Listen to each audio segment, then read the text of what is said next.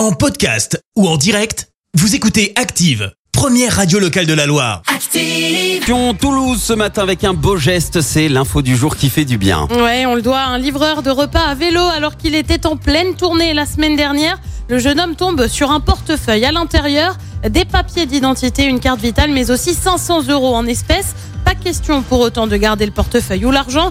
Il fait un crochet en pleine tournée pour passer par l'un des commissariats de la Ville Rose et déposer le portefeuille. Un geste qui permet aux policiers de retrouver le propriétaire du fameux portefeuille. Il a pu le récupérer quelques jours plus tard. Merci, vous avez écouté Active Radio, la première radio locale de la Loire. Active.